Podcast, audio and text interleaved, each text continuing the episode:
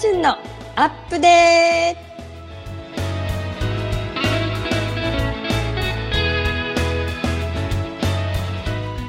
皆さんこんにちは。中潤のアップデート。パーソナリティの中潤こと中井純子です。私は夢の種放送局のある大阪門まで生まれ40歳を過ぎて自分の可能性に挑戦してみたいと専業主婦からセミナー講師となり今活動しております。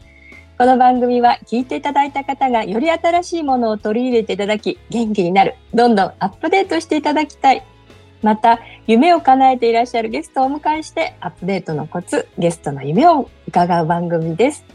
さて、えー、今回の中順のアップデートも先月に引き続き中順の自宅よりお届けしております。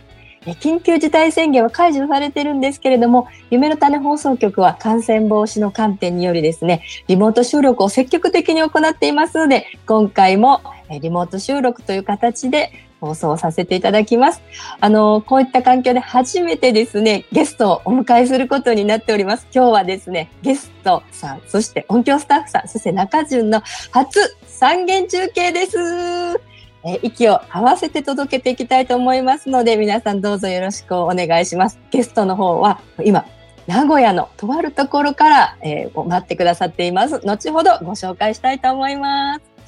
この番組は、ご縁、応援、貢献をテーマに夢ある番組をお届けする夢の種放送局大阪本社スタジオを代わって中順自宅よりお届けしております。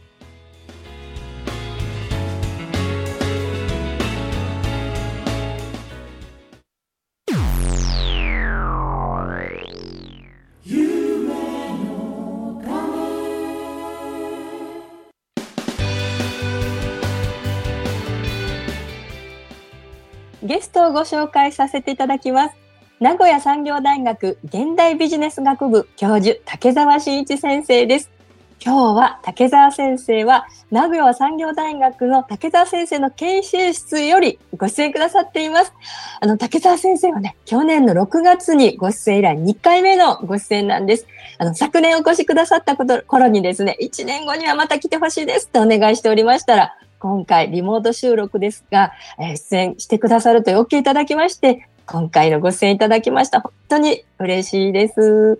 えー、竹澤先生、中順のラジオ番組、ほぼ聞いてくださってるって本当にありがたい方でございます。先生を早速お呼びしたいと思います。竹澤先生。はい、こんにちは。竹澤です。お久しぶりです。はい、先生、お久しぶりです。何かこう、ね、今、こう、テレビ画面を見ながら先生と収録をしているんですけれども、先生どうぞよろしくお願いいたします。はい、こちらこそよろしくお願いします。今先生が映っているところは名古屋産業大学の先生の研究室からということでいいんですかね？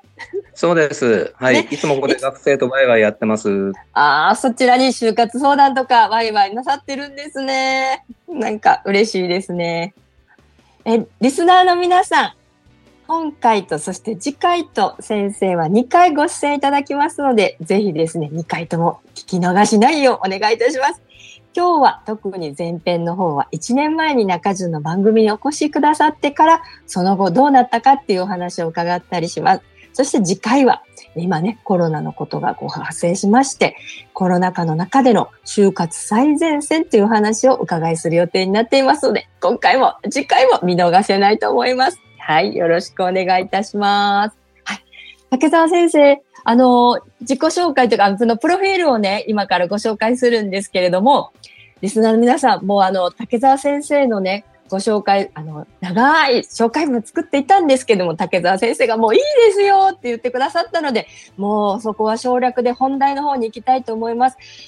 去年、中潤の番組に1年前来てくださった時にですね、竹澤先生の詳しいですね、あの、プロフィールは根掘り葉掘りですね、聞いておりますので、中順 .jp のポッドキャストの中の竹澤先生の前編というところに入っていますので、今この収録終わっあの放送終わってからでもすぐ聞けると思いますので、ぜひ聞いていただけたらと思います。あの、北海道生まれであったりですね、元中学校の先生であったりとかですね、なぜ大学の先生になったかっていうことなどもね、入っています。はい。とにかく先生は皆さんが今日初めて聞かれる方が教えていてほしい点は、もう大学の先生、それから就活相談のプロフェッショナルというところです。にゃーと可愛い声が入りましたけれども、まあこれは私は猫は飼っていないんですけれども、あの、またご愛嬌でございます。あの、あ、そうか、にゃーの音は聞こえてないかもしれないと、音響スタッフさんが合図を送ってくださってました。はい。この辺がリモート収録ならではのところでございます。はい。では皆さん、早速、竹澤先生の、えー去年、中順の番組にご出演くださった時に夢を語ってくださっていますので、その音源を聞くところからスタートしたいと思います。はい。お願いします。私には大きな夢が一つあります。はい1万という数字です。私はもう60歳ですので、まあ正直ね、定年も見えてきました。いつまで大学の先生をやっておられるのか、これもわかりません。今のところあの、体中元気で、毎日学生さんと楽しませていただいてますけれども、なんとか1万人生きてる間に、学生さんの就職活動のお手伝いをしたいです。ああ、竹澤先生、一年前の夢をご自身お聞きになってどんな感じですか？なんか、1年前なんですけど、声が若いね。そうですか。いや、今も変わらず、いい声です、先生は。あ、そうですか？はい、若々しい、素晴らしい声です。えーっと、ちょうど去年、その、1万人の就活を相談したいということで、去年ご出演いただいたことはご、時は5000人ぐらいだったと思うんですけれども、その後おっしゃってたこの夢というか、この語ったことはどのようになりましたか？えーっとですね、はい。私は生きてる間に1万人の、まあ、学生さんと関わって、えー就活のお手伝いをしたいというふうに申し上げたんですが、えっと、あれからいろいろありまして、3月26日ですね、2020年のはい。1万人達成してしまいました。ああ、すごーい。もう、ええ生きてるうちが1年ではい達。成されたということで、まずは1万人達成おめでとうございます。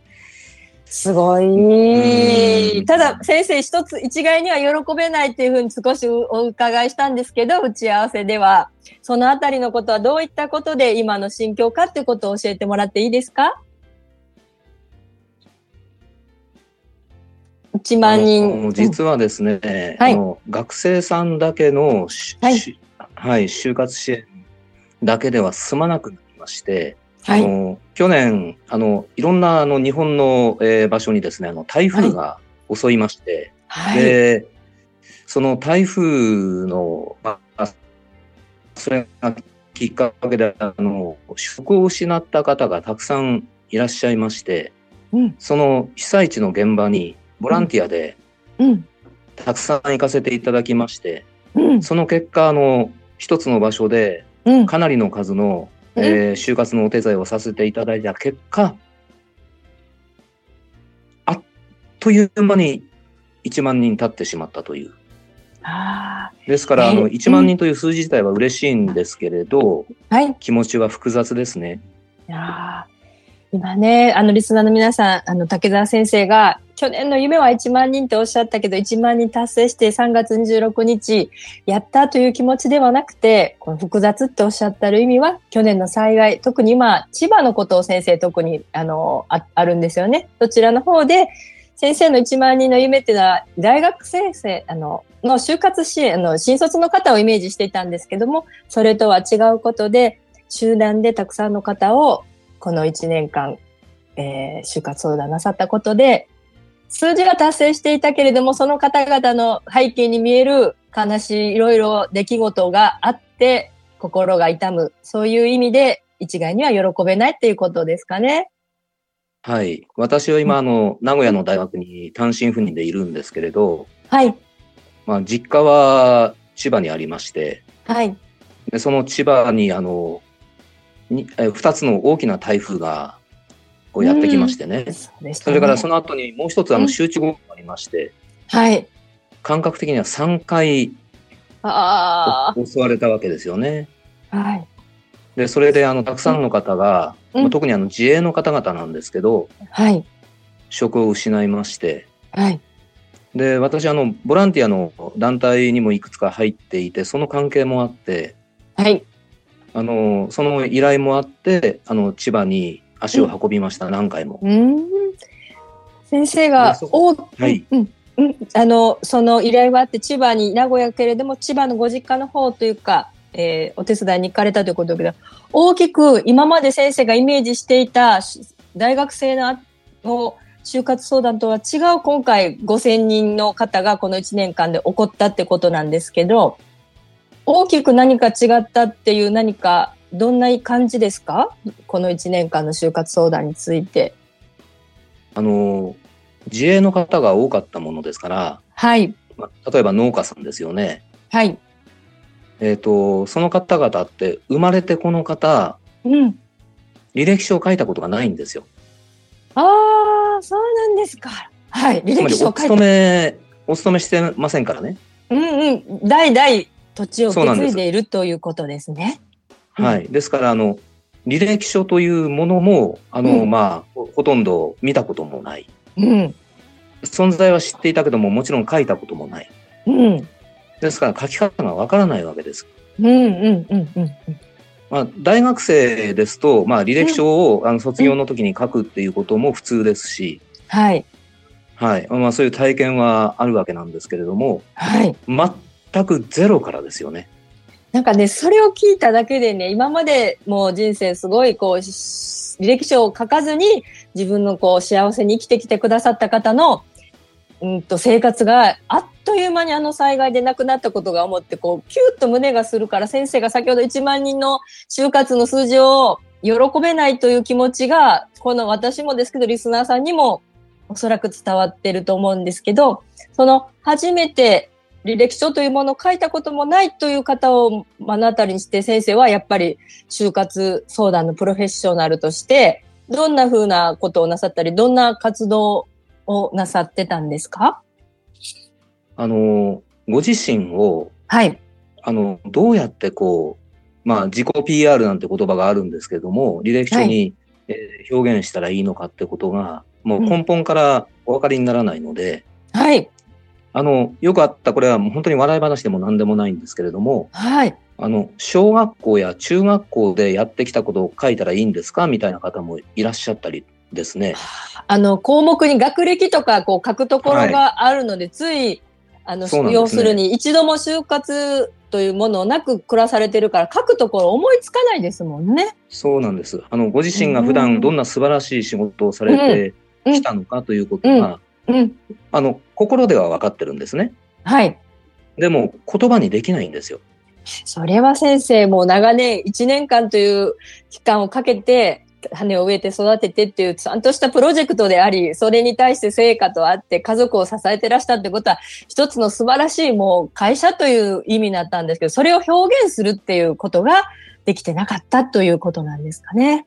そうなんですね。ですから、うんそこを、うんあの、まあ、文章に起こしてうん、差し上げて、あの、まあ、うん見本じゃないんですけれども、はい。こんな感じで書いていただければっていうことを最初に示したときに、はい。皆さん泣かれたんですよね。ああ、自分の人生がこんなに素晴らしかったんだってことが文字として見れたらそうかもしれないですね。はい。私、あの、大の大人、まあ、40代、50代の方が中心でいらっしゃったんですけど、はい。大の大人が皆さん泣かれて、で、私の方ももらい泣きしてしまって、あはい、そういうところから、まあ、あの、いろんな会場でね、ああ。の、まあ、結構皆さん集まって、まあ、あの当時はまだコロナとかなかったので、はい、あの、の、集まっていただけたので、はい、うんうん。あの、先生、その、悲しい出来事で皆さん本当にどうしようかって明日の生活とかかかってるところへ行った中で、先生と出会われたその就活相談の中で、本当に希望とか見える、そういう瞬間だったんじゃないかなって、今こう私想像しただけでこう、涙が出てくるんですけれども、先生も感極まって、なんでしょうね。はあ文字にするっていうこと、歴書に何か自分の人生を表すってことは、あの一枚の紙にってことはすごいことなんですね。まあ、本当にあの、ご自身の歴史ですので、うん。初めてなんかその文字になった自分の歴史にうん。こうん。う対面したみたいな、うん。そのような作業というか、そのような時間とか、就活総伝会っていうのは先生、どういう、何人ぐらいをどういった形でとか、どんなそのその出来事、台風の3回あるたびになさってた感じなんですか？毎週行かれてたように思うんですけど、違うんでしょうかね？はい、毎週行ってましたね。あの、はい。あと、大学というところは、あの、まあ、年に特別な事情がある場合には、いわゆる年休ですかね。はい。授業のない日を当然狙ってなんですけれども、はい。だから普段の日も、あの普段の日じゃないと役所が空いてないもんですから、はい。はい、そういう日も狙って何回か行かせていただいたので、はい。えっ、と、ある月は、おそらくそうですね、11、2回は、ええはい、行きましたね。はい。ええそうなんですか。はあ、そうですか。何かこの、え、行きましたねっていう先生の12回の後に、いろんな人のす、えっ、と、人生がかかっていて、すなんとも言えない12回が、ドラマがあったんだろうなと、今、思ってお話を伺っています。先生、あの、先ほど、一旦ここでお話休憩挟んで、先生が、その時感じた横のつながりとか公民館のつながりとかおっしゃって、その辺も少し後半伺いたいと思うので、一旦ここで音楽を挟みたいと思います。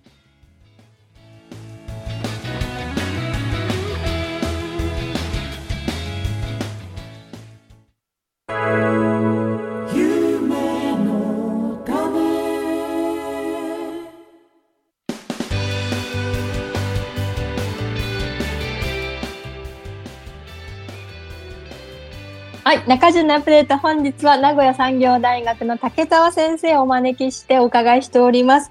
えー去年起こりました、あの、たくさんの災害のことで、えー竹澤先生が千葉の方にも12回ぐらい就活相談に行かれたお話の続きなんですが、先生、去年感じたことで、その、公民館の凄さとか、すごい、あの、横のつながりを感じたっていうことを打ち合わせで伺ったんですが、詳しく教えていただけますか？はい、私、今回、あの、つくづく、あの、公民館っていう、その建物ですかね、組織のですね、うん。素晴らしさ、うん。再認識しましたね。へあの、私、千葉県の、まあ、あるところで、ーはい。あの、まあ、公民館で講座を持ってまして、はい。まあ、あの、ずっと剣道なんかをさせていただいているので、県友会なんてのも持ってるんですけど、はい。その、おつながりで、その被災地の公民館の方につないでいただきましてね。はい。で、その、えー就活相談をするにあたっても、やっぱりある程度の広い場所が必要なので、はい。で、公民館っていうのは身近にありますから集まりやすいんですよね。ああ、皆さんにね、密着してますもんね。遠くに行くとか、移動期間とか公共機関乗ってっていうのは難しいですもんね、ああいう時はね。うん、はうん。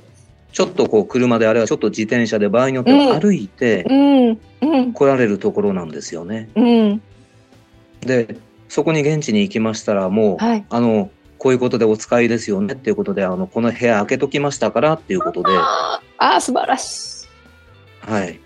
で、もう30人、40人、50人って普通に入れる部屋が用意されてまして、い。はい。で、もう、あの、個人で来られる方ももちろんいらっしゃるんですけども、まあ、はい仲間内ですよね。皆さん、はい農家の方だったりするんで。はい。ですから、グループでおはい。見えになって、はい。その方の中で、えー履歴書をまず書いたことがないということでサンプルをお見せになって、まずこう自分の書けるところから書いて、先生は大体そのいっぺんにたくさんの人来られたらどんな関わり方とかどんなイメージしたらいいんですか？まず、あの、えっ、と、ご自身がされてきたことを、あの、私、あの、独自のシートを持ってますので、はい。すごいですよね。うん。まあ、あの、何種類も、例えば、あの、えー中学校卒業用とか、はい。えー高卒で、えー就活する時のシートとか、もちろん、うんうん今、あの、大学生が大半相手してますので、うそれのシートとかですね、うん何種類も自分で作って持っているので、はい。それの、まあ、いわゆる転職用ですよね。あ、はい。はい。その転職用のフォームをちょっと、その、また、あの、えー自営業の方用に変えまして、うん。で、それを皆さんにお渡しして、それでご自身のプロフィールを、まあう、んざざっと書いていただいて、はい。で、そこで皆さん、あの、パパッとこう書き始めるんですけど、はい。やはりどうしてもあの、ボールペンが止まっちゃうわけですよ。はい。そこで私が飛び回ってですね、どうされました、はいどうされましたっていう感じで、うあの、ここをこういうふうにやっていけば、ご自身がもっとあの、鮮明に出てきますよ、みたいな感じで。うーんあそしたらそこにお集まりの方は、ぜひ何かしら、もう一人5分とか少しずつの時間でも先生が最初こう回って見てあげて、全員の方が行ったら履歴書は書けないじゃなくて、帰って完成で帰れるってイメージだったんですかね。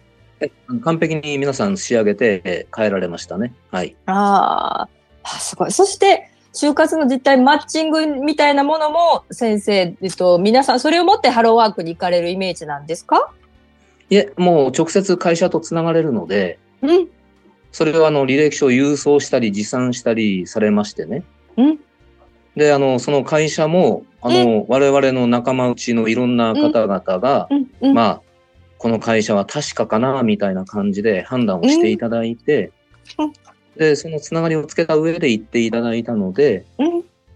マッチング率はかなり高かったと思います。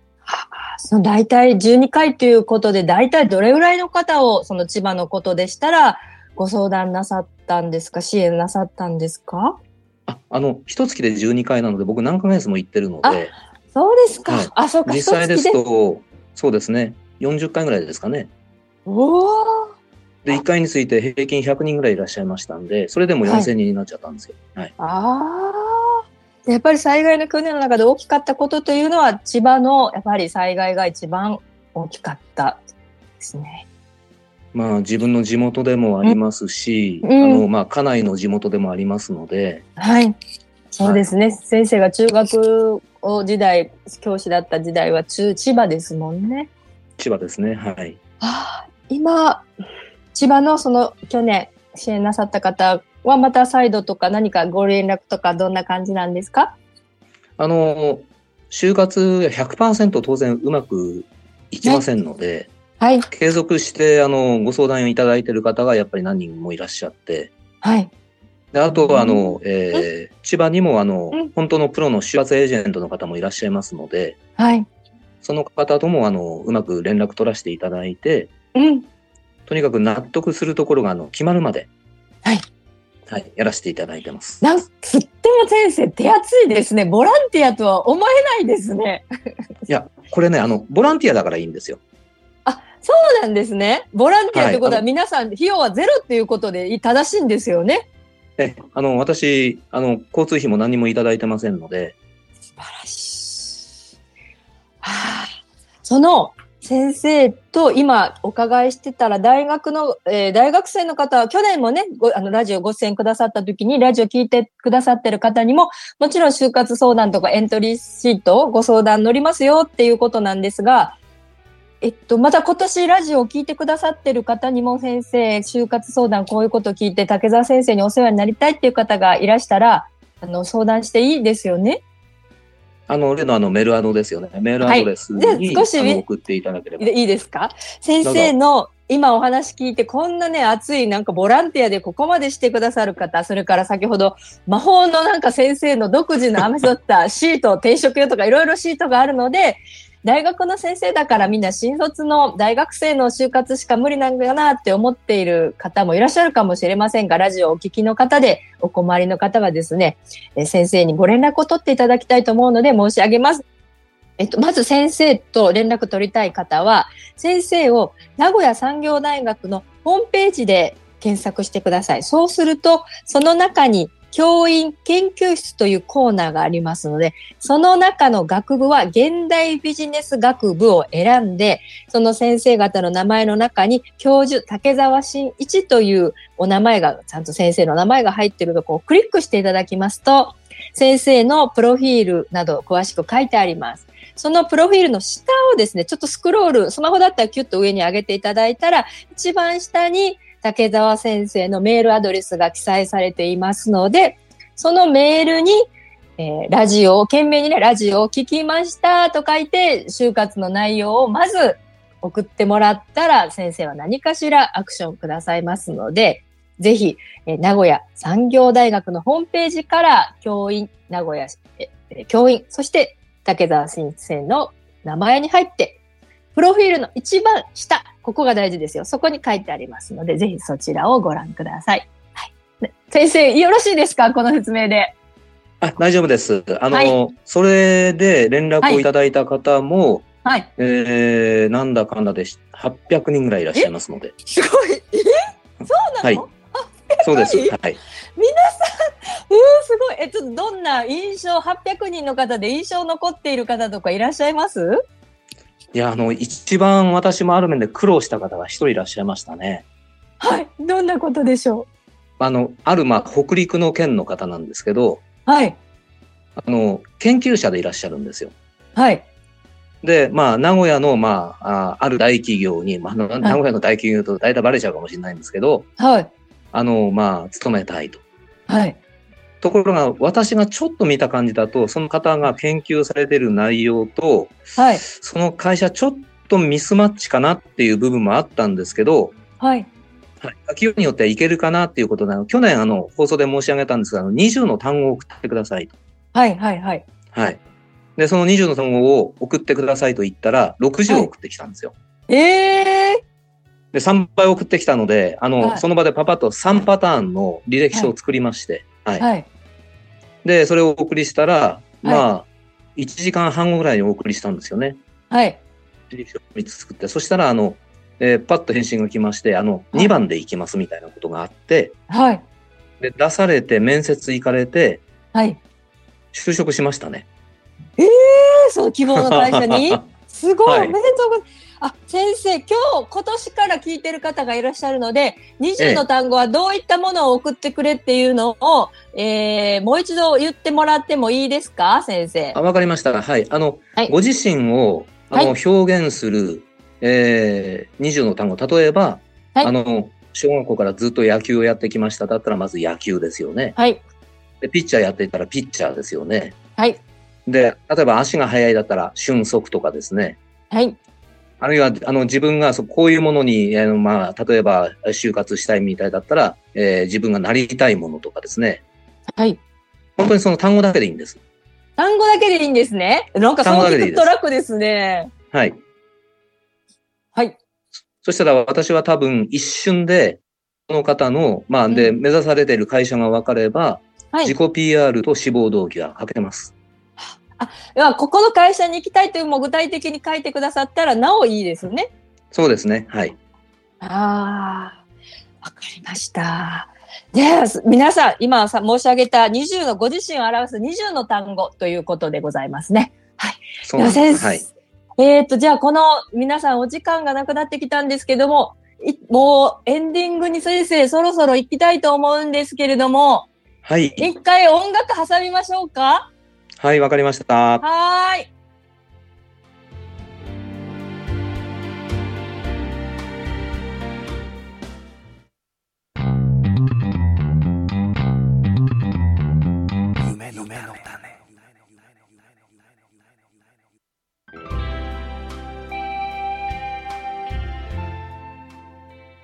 はい、中中のアップデートもういっぱい竹澤先生お話伺いたかったです。次回もお願いします。皆さん、次回はですね、今このコロナ禍での就活の最前線をね、うん、大学の先生として、先生、あの、キャリア支援委員長なんですね、支援官、支援室の。その辺伺いたいと思います。竹澤先生、今日ご出演いかがでした？いや、あの、また久々に中潤さんとお話ができてありがたかったのと、あの、ご自身、あ私自身があのやってきたことのこの1年間の少しもう一回振り返りができたのでありがたかったです。わかりました。嬉しいです。こちらこそ。皆さん、じゃあ次回も必ず聞きましょう。聞いてください。本日のゲストは名古屋産業大学竹澤真一です先生でした。パーソナリティは中淳こと中井淳子でした。今日も最後までお聞きくださって本当にありがとうございました。竹澤先生ありがとうございます。次回もお待ちしております。ありがとうございます。はい。